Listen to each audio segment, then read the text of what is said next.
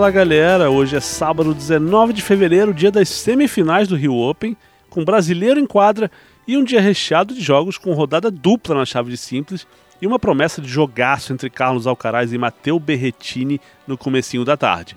Eu sou Alexandre Cossenza e vocês vão comigo em mais esse episódio do podcast oficial do maior torneio de saibro das Américas.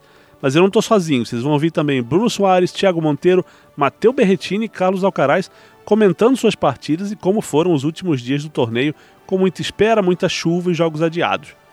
Vamos então repassar tudo o que aconteceu ontem. O primeiro jogo encerrado foi o duelo de duplas do Bruno Soares. O mineiro e o seu parceiro, que é o escocês Jamie Murray, tiveram que sair da quadra na noite de quinta por causa da chuva. Eles tinham vencido o primeiro set e ontem a partida recomeçou quase igual, com eles sendo a melhor dupla em quadra, e acabou que eles confirmaram o favoritismo e fizeram 6-3 e 6-4 em cima do Benoit Paire e do Albert Ramos Vinholas. E foi um jogo que acabou logo antes da chuva voltar. Vocês vão até ouvir o barulho dos pingos na entrevista do Bruno. Mas antes disso, vale ressaltar que é a sexta semifinal do Bruno em oito edições do Rio Open. E ele nunca passou dessa fase, nunca jogou uma decisão aqui no Rio. E na entrevista ele fala um pouco sobre isso. Ele também avalia a vitória, fala do que espera do próximo jogo e também que as novas bolas do Rio Open são melhores para o jeito de jogar dele. Lembrando que agora, a partir desse ano, o torneio usa as mesmas bolas que a Wilson fabrica para Roland Garros. Então vamos ouvir o Bruno? É, sexta mesmo, né? Vamos ver se a gente vai para final. Cara, o jogo em duas partes. Acho que ontem, ontem eles começaram muito distraído, digamos assim. A gente acabou abrindo uma vantagem apesar de ter tomado um break no final, tava, tava, tava com dois breaks, isso foi bom ganhar. Hoje foi, acho que a história foi diferente. Eles entraram mais ligados, a quadra estava bem mais pesada, mais difícil de se impor, mas acho que jogamos super bem, super sólido. É, fizemos a nossa parte, é o que eu falei do, do outro dia, né? O Benoit ali, você viu, mágico, né? O cara meteu 16 lobby ali que chega um momento que não dá para ficar mandando a bola nele, porque o outro lá pelo menos você sabe mais ou menos o que acontece. Mas foi bom, acho que jogamos sólidos, a gente fechou bem a rede, definiu os pontos que precisava definir ali, os momentos importantes que a gente podia entrar em problema no nosso saque. Acho que, cara, estamos jogando bem. Acho que, sinceramente, de, de Rio Open, da, da, minha parte, né, esse é o meu terceiro só com o Jamie, acho que é o melhor Rio Open que eu estou jogando, assim, que eu estou sentindo as condições e tal.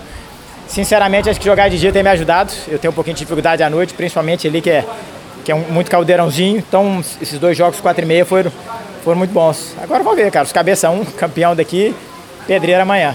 Essa bola, essa bola é melhor para mim, na verdade. Ela é mais pesada. Isso, isso já me ajuda automaticamente. Aquela outra bola do outro fabricante, ela dá, ela dá uma voada que o meu jogo não encaixa. Eu bato muito reto.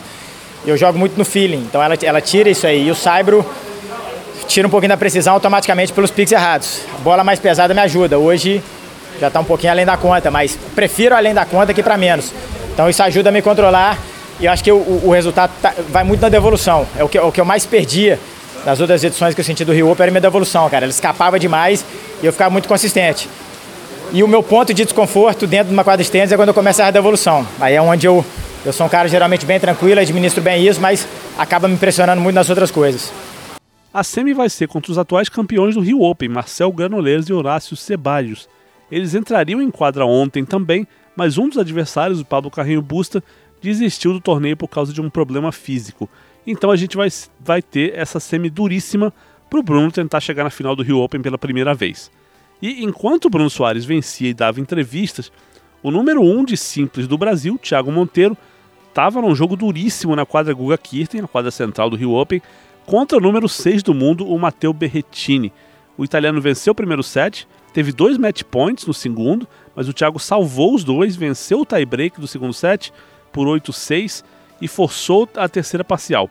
E aí começou a chover de novo e a partida foi interrompida quando o brasileiro sacava com breakpoint contra. O placar era de 3-4 e vantagem contra, momento nervoso. E olha, choveu muito no Rio de Janeiro ontem de novo.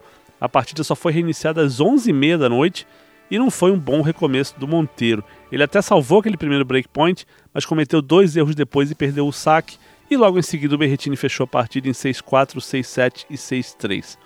O jogo acabou ali pertinho da meia-noite, a programação já estava mais atrasada ainda, a organização já tinha cancelado três jogos de quarta de final e essa demora foi o principal tema da entrevista com o Berretini depois do jogo. Vamos ouvir o italiano? The time that we played, the time that we waited was so, long. So uh, that's tennis, you know, especially when you play on clay in these kind of conditions, when it's so humid, it can rain. I didn't expect this when I came here. I thought the weather would be better, but it is what it is, and I fought my way through. So I'm really happy. I think Chago played a really good match. Uh, he was really solid, doing the right things. So yeah, uh, I expected it. You know, he's playing Brazil in front of his own crowd, so uh, it was a good match. But um, I'm happy for my win. I mean, obviously the conditions were in the the best possible. Uh, like I said, I, uh, it's better to play when the sun is shining or when it's not raining. But sometimes it's happening. I remember also two years ago. I think the weather was pretty bad. Gianluca Mager was playing here so many matches in in so many in, in few days. So it is what it is. But uh, of course, I was frustrated, obviously, because also I had too much points at the end of the second set, so I could have been in my room already. But it's it's tennis, and I had to be I had to be ready when I step in the court again. I, I did it, so really happy for that. I really hope so. I really hope so. Uh, I mean, I think it was a really nice, nice atmosphere today. Uh, I expected it. It's normal. Uh, I think if I'm playing against Thiago in, in, in Rome, it's gonna be for me. So I, I, like this kind of conditions. It's better this than having someone against you than than not having anyone. So the bubble was really it was really bad. the no, no crowd thing. So hopefully the, the next match is gonna be for me. I, I feel half Brazilian, so yeah, let's see. Ele falou que o tempo de jogo foi longo, o tempo de espera também foi longo, mas que tênis é assim, especialmente no saibro, nesse tipo de condição com umidade e chance de chuva. Ele até riu dizendo que não esperava isso quando vinha para cá, mas é o que é, né? Ele lutou, ele ganhou, elogiou o Thiago, disse que o brasileiro vinha fazendo tudo certo em quadra e que ele esperava um jogo assim. Também disse que as condições não eram as melhores possíveis, que é melhor jogar com sol, Lembrou que o italiano Gianluca, Gianluca Magher também disputou um Rio Open assim, com muita chuva e vários jogos em poucos dias. Diz que estava frustrado porque também perdeu dois match points contra o Thiago, mas que precisava estar pronto para quando voltasse a partida, e ele estava pronto, né? E ficou feliz com isso.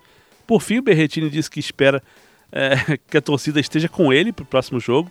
Ele entende né, que o público estava com o Thiago e seria, obviamente, o contrário se fosse um duelo em Roma, mas que ele gosta de jogar assim e, e como ele se sente meio brasileiro, ele espera essa torcida com ele na próxima partida. O Thiago, que chegou para dar entrevista depois, também falou da demora, da dificuldade de recomeçar uma partida depois de tanto tempo e logo em um momento tão importante do duelo, que era um breakpoint, mas ele acabou dizendo que está feliz com o nível de tênis que ele vem mostrando e, sobretudo, otimista. É, são seis horas, bastante tempo, né, até o último ponto do jogo. É sem dúvidas quebra muito o ritmo, a gente fica na expectativa, já estava pronto para entrar às 8h30, acabou que a gente pisou na quadra, choveu de novo, mas é, é difícil voltar no momento que estava no breakpoint também, né, no meu saque ali, o momento meio crucial do jogo, né, tentei voltar de uma forma solta, acabei ganhando o primeiro ponto, mas é, é estranho porque você recomeça o jogo, mas na verdade está num momento super importante, acaba que né, dois pontos fazem uma, uma diferença muito grande, depois ele sacou bem, jogou bem, finalizou o jogo, mas é, acho que joguei em, em, um, em, um, nível muito bom, fui muito consistente né, do início ao fim. Ele começou muito bem no primeiro, depois consegui é, voltar atrás, retomar bem no segundo, mantive uma boa intensidade, um bom nível de jogo e fico feliz, na verdade, da forma competitiva que eu venho jogando os últimos torneios, né, independente desde o do Australia Open, venho jogando né, jogos que são definidos ali em detalhes, né, com caras de mais de todos os níveis, né, em todos os pisos, então é, ainda otimista que uma semana mais positiva nessa por vir. Na verdade, cheguei, né, não, não, não vinha criando muitas expectativas, sentia que estava jogando bem, mas ao mesmo tempo né, sabia que era um, é um torneio bem difícil, um torneio muito duro. Tive uma primeira rodada contra um jogador dificílimo para mim, acabou que né, consegui é, ter uma excelente vitória para mim, então é uma vitória que realmente me deu muita confiança. Hoje com o Berretini, um cara que é 6, 7 do mundo, é, e tem um jogo também tão parelho ali que realmente né, alguns detalhes acabou indo para outro lado, é, de certa forma triste pela derrota, mas sinto que saio mais mais confiante, mais, mais otimista, como eu disse, porque acredito que é, venham me, me, me dedicando bastante, né, evoluindo em todos os aspectos, então acredito que ainda vai vir uma semana boa que vai me trazer mais confiança ainda. Mas e se a chuva tivesse caído em outro momento? Seria melhor ou pior para o Thiago? Olha o que ele falou. não sei, não sei dizer, é imprevisível. É, a, a, de fato quebra o ritmo, né? É chato, mas a gente tem que também saber lidar com essas situações. Uh, já aconteceu entre outros torneios, então é, eu vinha né, num, num, momento muito bom do jogo, isso sem dúvidas, e depois retomar da mesma forma que estava é um pouco diferente, mas na verdade ele começou muito bem, ele teve os méritos também, jogou muito bem, teve, né, poderia ter ganhado em dois sets também, eu acabei voltando atrás e, e, e aos poucos me sentindo melhor em quadra e é, é a competitividade, então realmente esses fatores não dá para controlar.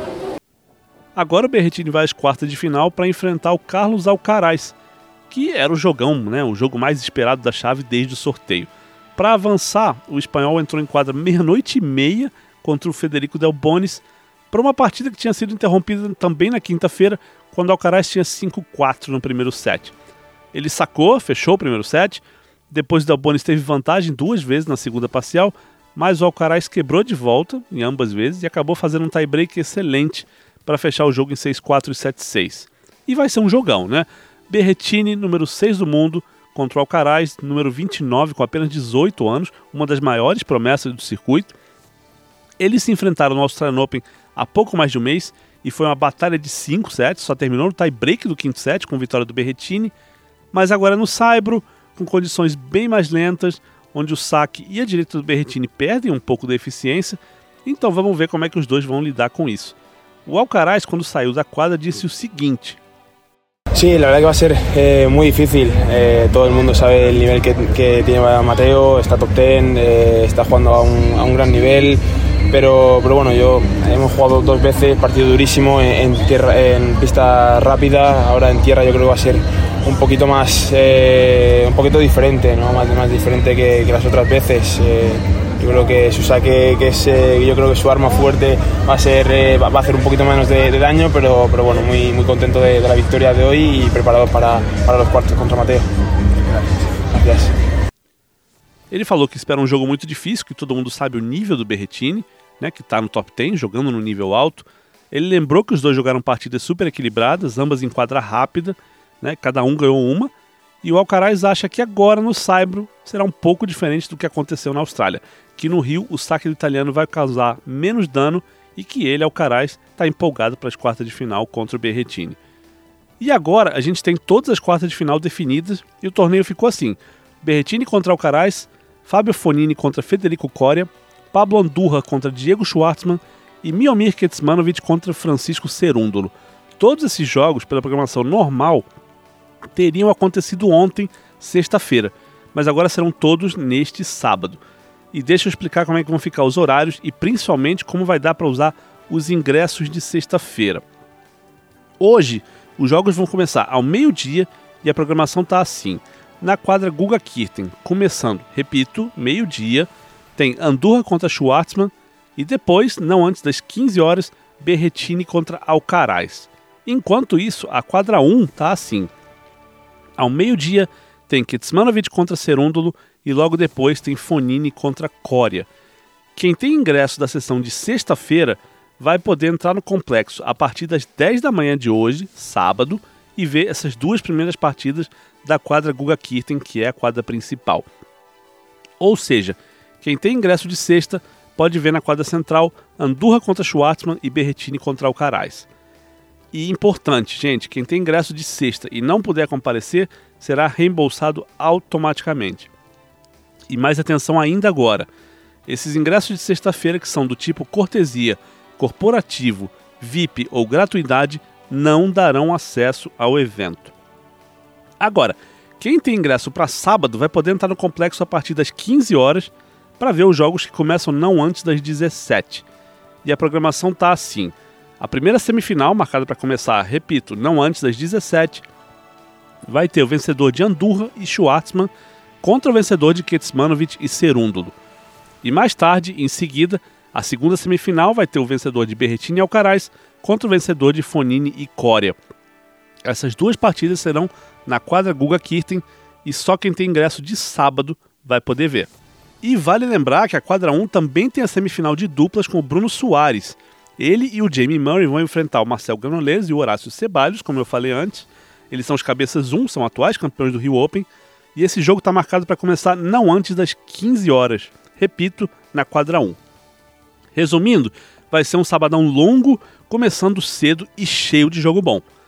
Agora, gente, só me resta fazer o lembrete de sempre sobre vacinação. O Rio Open é um evento fechado, em ambiente controlado, e só vai poder entrar quem apresentar o comprovante de esquema vacinal completo. E essa exigência vale para espectadores, funcionários e tenistas. Não tem tenista no torneio sem estar vacinado. Além disso, sobre o uso de máscara, ela é obrigatória em ambientes fechados e recomendada em ambientes abertos. Também peço a todos que fiquem ligados nas redes sociais do torneio, Twitter, Facebook, Instagram e, claro, esse podcast. Sigam o torneio e marquem os sininhos para receberem notificações cada vez que as contas oficiais do Rio Open postarem alguma coisa. Assim vocês ficam sabendo na hora o que está acontecendo dentro e fora das quadras. Quando chove, quando não chove, programação do dia seguinte. Você fica por dentro de tudo acompanhando as nossas redes e esse podcast. Eu sou Alexandre Cossenza e volto amanhã de manhã com o resumo do que rolou nesse sabadão, entrevistas com tenistas e todo tipo de informação relacionada ao Rio Open. Até lá e um abraço.